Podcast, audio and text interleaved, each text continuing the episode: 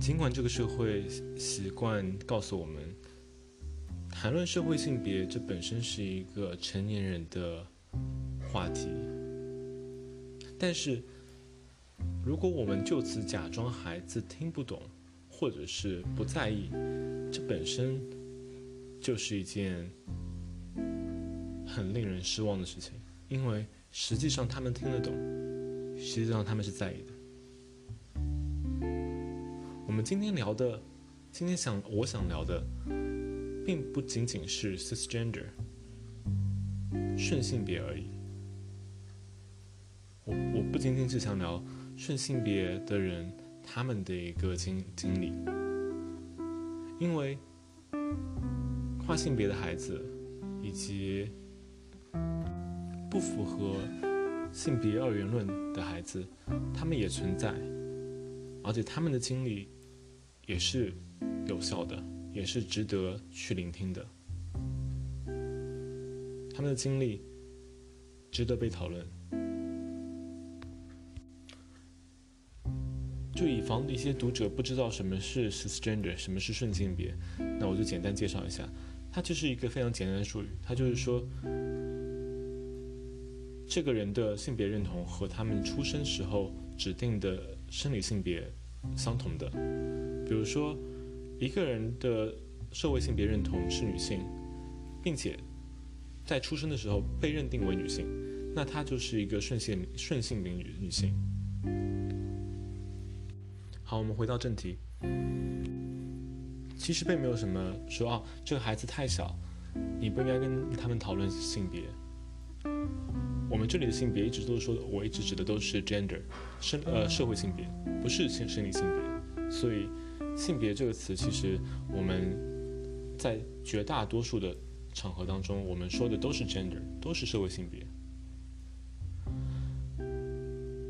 孩子从小就知道了他们的社呃社会性别，他们从小，他们从一开始的时候，非常开始的时候就开始探索，去试着理解和社会性别相关的一些相关性的东西。甚至在他们说第一个词的时候，在他们说第一个词之前，他们其实就已经在探索了。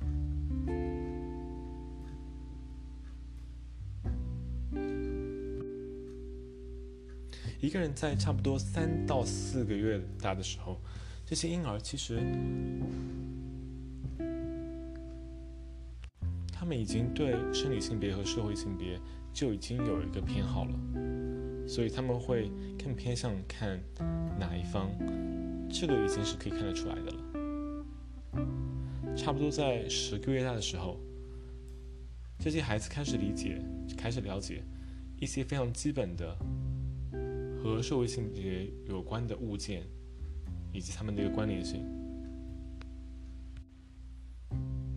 差不多到二十一个月大的时候，百分之六十八的孩子。就已经开始使用性别、社会性别标签了，比如说男孩、女孩，以及第三人称等等，并且把这些社会性别标签和其他人和事物都联系起来。差不多在三岁的时候，一个孩子其实已经可以对他们所认知的他们自己的一个。性别认同就可以进行标签了。在四岁大的时候，这个孩子就已经有一个相对稳定的关于他们性别认同的一个感觉，并且会有一些预设立场，一些他们的呃想法，说哪些事情是他们可以做的，哪些事情是他们不可以做的。根据他们的这个社会性别上面来说，比如说，嗯，女孩子是就是需要玩洋娃娃的，男孩子就是需要玩车子类型呃车模的车车子模型之类的，或者说，女孩子就应该喜欢粉粉嫩嫩的东西，粉红色的、紫色的。红色的东西，男孩子就应该喜欢黑色、白色一些冷色调的东西。这些就是已经被贴上性别标签了，所以他们知道他们应该喜欢什么，不应该喜欢什么。但这个听起来真的合理吗？所以在我们和孩子聊关于社会性别之前，我们需要先理解我们自己存在的一个性别偏见，花点时间去自我反思一下。我们有哪些性社会呃社会性别偏见？我们是有持有的，即使可能我们没有特意的想这么做。比如说你在不知道某一群人的社会性别的时候，你会更偏向使用男性的他们来指代这部分人群，还是用女性的他们呢？英文当中你会使用。he 还是用 she 来指代那部分你不确定性别的人呢？刚刚声音突突然抖了抖，是因为我家猫突然就之间从我身边跑了过去，所以并不是突然间激动了哈。然后我们会用一些带有性别的的一些称谓来指代某一某一些人群吗？比如说用 dude、guys、boys、girls、men、ladies、gentlemen、先生、女士、小姐，我们会用这些词，对吧？这其实没有太大问题，但是这个场合是合适的吗？这是我们需要讨论的，以及说我们在日常生活中。有哪些是关于我们自己持有的对于性别的一些刻板印象呢？比如说，男生算术就是会比女生好，女生可能就是不会开车。这些刻板印象真的有所谓的一个统计学的一个实证，一个实际的证据来佐证吗？并不一定，对吧？我们这里要想说的是，把这些偏见说出来，目的并不是去消除他们，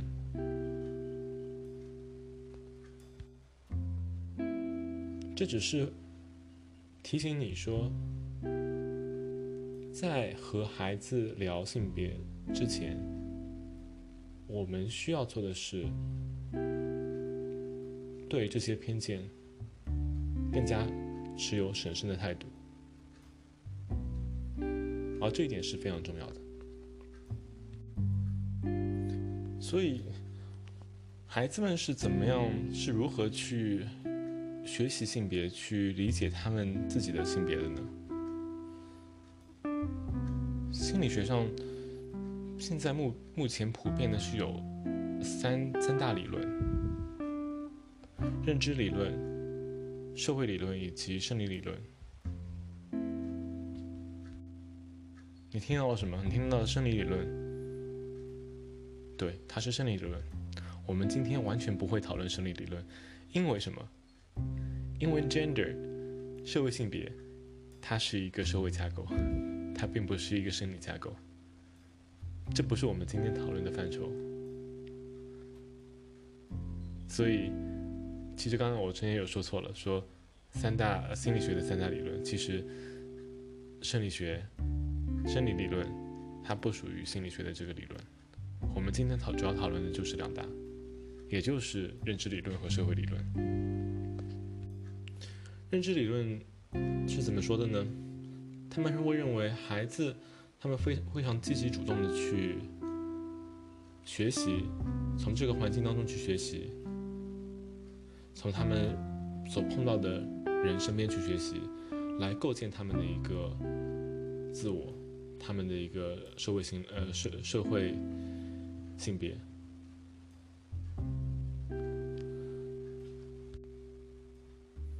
在他们自己慢慢的了解自己的一个个人社会性别的时候，他们会把一系列的他们所他们所经历过的东西联系在一起，然后把他们把这些经历运用到自己身上。这其实也就意味着，社会性别其实是一个永远流动的，是一个永远变化的，因为人们其实一直在学习。所以从这个认知理论当中，非常简单，性别二元论就我们就抛之脑后了，因为它其实是一个性别是可以流动的。而社会理论它讲的是什么呢？它的观点就是说，社会性别，即使这些孩子没有。主动的去寻找、去了解这个社会性别，他们是通过被教育的方式去告诉他们的，比如说媒体，比如说我们的一个文化信仰，我们的社会期望。我还记得我去参加一些同事的 baby shower 的时候。他们其实那个时候已经知道了这个孩子的生理性别了。如果这个孩子是一个女性，就像我之前说过的，那很有可能他们收到的礼物是粉粉的，是蓬蓬裙。也就是说，就是还挺恐怖的一点，就是说，在这个孩子还没有出生之前。这个社会性别就已经在慢慢的被灌输到他们身上了。这两种理论都是有其合理之处的，所以现实来说，他们其实这两个理论都可以帮助我们去了解一个孩子是怎么样去学习并了解社会性别这件事情的。那我们该如何开始和孩子有关于性社会性别？这部分的讨论呢？那我们先从和他们谈论生理性别和社会性别的区别开始吧。我们再说一遍哈，社会性别 （gender） 是一个社会架构，是一个社会构建的一个概念。仅仅因为某一个人看上去像男的。不代表他们是男孩。如果你想知道那个人的社会性别，你能做的只是能，只是去问他们。当孩子还比较年幼的时候，他们比较会习惯用称谓和一些方法。来关联，把把他们自己和或者是把某些人，他们正在聊天的那些人关联关关联起来。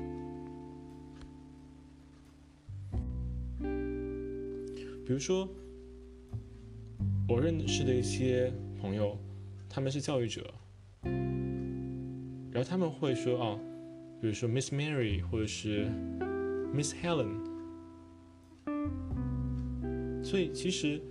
对于他们的学生来说，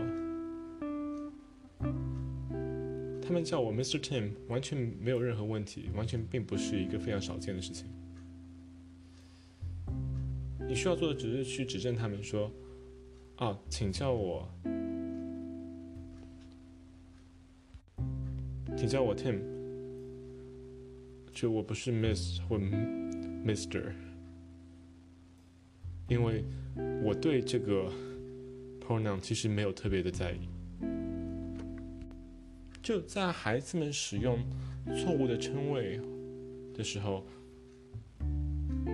去指证他们是完全 OK 的，不管是你去指证他们还是别人，因为这可以帮助他们，可以帮助我们去强化一个观点，对他们来说，他们的观点就是说。每一个人的社会性别都都是不太一样的，他们需要先去问，而不是先预设立场。关于性别称谓的话，如果你如果你想要尝试一下的话，完全可以和孩子去练习一下这个社呃社会性别称谓这事情。然后有一个网站我会非常推荐，叫做 mypronouns.org，m y p r o n o u n s dot o r g。这个网站里面其实有很多的关于这个 personal pronoun 个人社会性别的一系列的科普，我觉得非常好，可以去看一下。如果你的孩子是在一个英文环境下生活的话，那还有一个非常简单的事情，就是可以把日常生活中我们。粗略指在一些不确定性别的人，我们指代成 he。我们可以把这个词换掉，换成 they。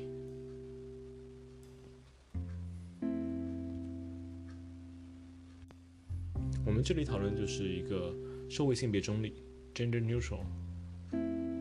比如说，这是你的一个泰迪熊吗？它叫什么名字呀？我们一般会说，Is that your teddy bear? What is his name?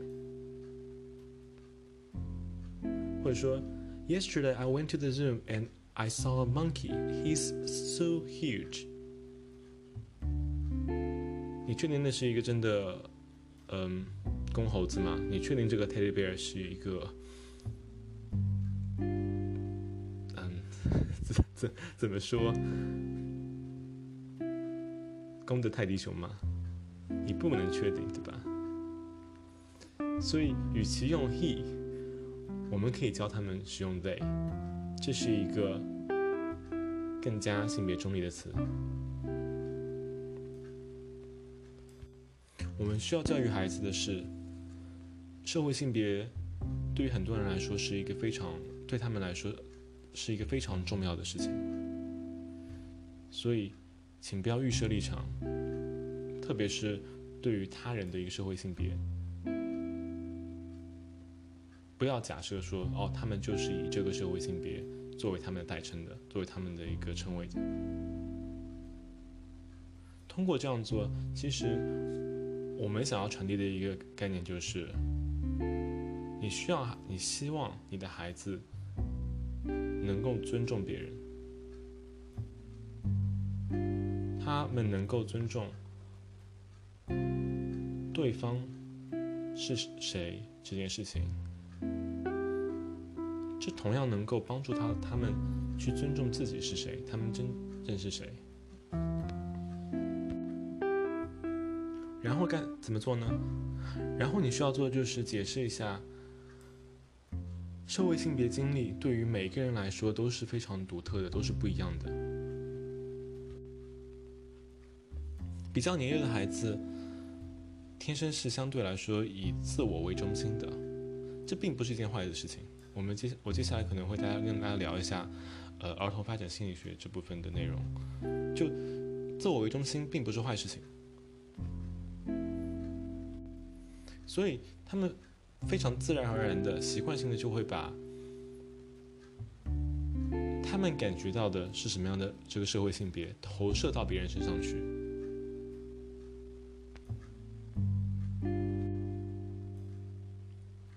所以，当他们对一件事情，比如说，对于是怎么样的人是男生，怎么样的人是女生，怎么样的人是跨性别的，怎么样是非性别二元，当他们有这样的想法的时候，教育他们一件事情，就是说，他们这样的想法是他们的想法，没有问题，但是对他人而言，他们的经历是不一和你是不太一样的。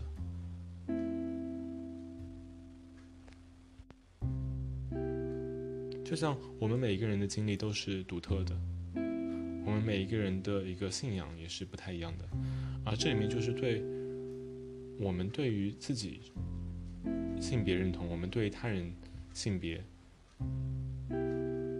其实这里面是有差差差别的。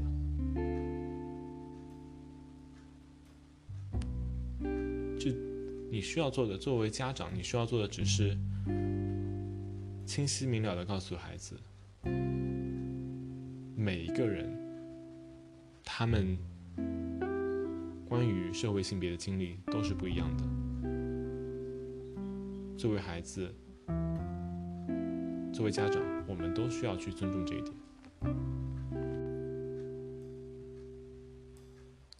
还可以怎么做呢？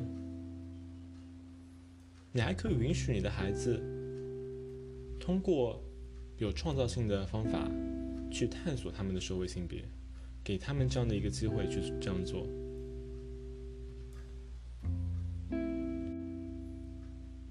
孩子们，他们能玩的东西，他们能穿的东西，都是我们可以给他们提供的而已。所以。你需要确保说他们有玩具可以玩，他们有衣服可以穿，而这些衣服、这些玩具都不是特别符合那些刻板印象的，对于他们的这个社会性别的刻板印象，特别是如果他们想要穿一些衣服，如果他们想要玩一些玩具，给他们自由，让他们这么做。当然，这和强迫他们做这些事情是有区别的。这里强调的是，你没有必要去强迫他们做这样的事情。但如果他们选择这么去做，请允许给他们这样的一个机会，给他们这样一个条件。还有就是，你需要准备好去支持他们，去帮助他们。抵抗那些外在的流言蜚语。我们都知道，成年人会有很多的偏见，有很多的刻板印象。对于性别来说的刻板印象，而且成年人完全不具备，完全不会惧怕让孩子知道这些事情。言语是可以伤人的，所以。我需要你能够去支持你的孩子，让他们不受这些言语的威胁，不受到伤害。尽管这是一个其实对我来说是一个挺恶心的事情，就是成年人会用特别极端的方法来评评对孩子评头论足。可惜的事情就是，这这的确就是现实。我们需要为孩子的自由而战，让他们去探索他们选择的社会性别。最后，我想说的是，社会性别这个概念无所不在，你是没有办法逃脱的。看看那些我们给孩子读的书。看看那些孩子们能够看到的媒体、社交网络，他们从中能够获取和性别哪些相关的信息呢？好好想想。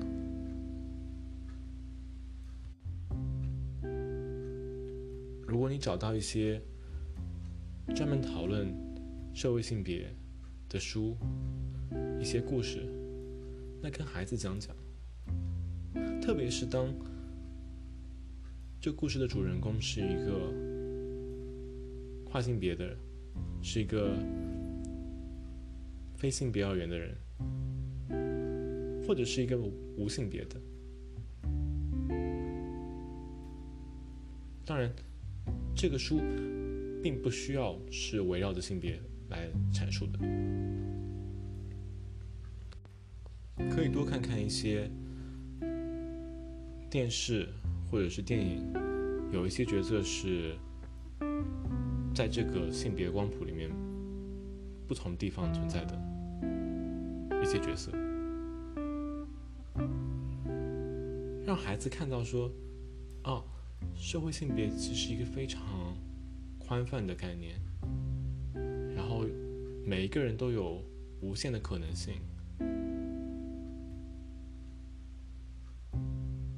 许孩子看到那些把真实自我表达出来的人是什么样子的。最后，请记住，没有所谓的孩子太小，还不需要跟他们谈论性别这事情，因为社会性别真的是无所不在，而且孩子已经在经历这些他们需要做的决定了，或者是我们这个社会给他们做的决定，他们已经在经历这些事情了，而这些决定是。基于哪些？基于他们所看到的社会性别，而你知道，其实最终的选择权，这孩子的生活最终是由他们自己去决定的。所以，为什么要允许一开始这社会就强迫他们接受，或者是帮他们做这样的决定呢？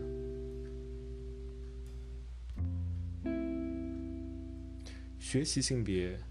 了解性别，以及对于性别的这个教育，它并不是一时半会的事情，这是一个需要一辈子去探索的一个旅程。而我们今天说的只是从哪里开始而已，就是从和你的孩子谈论性别开始。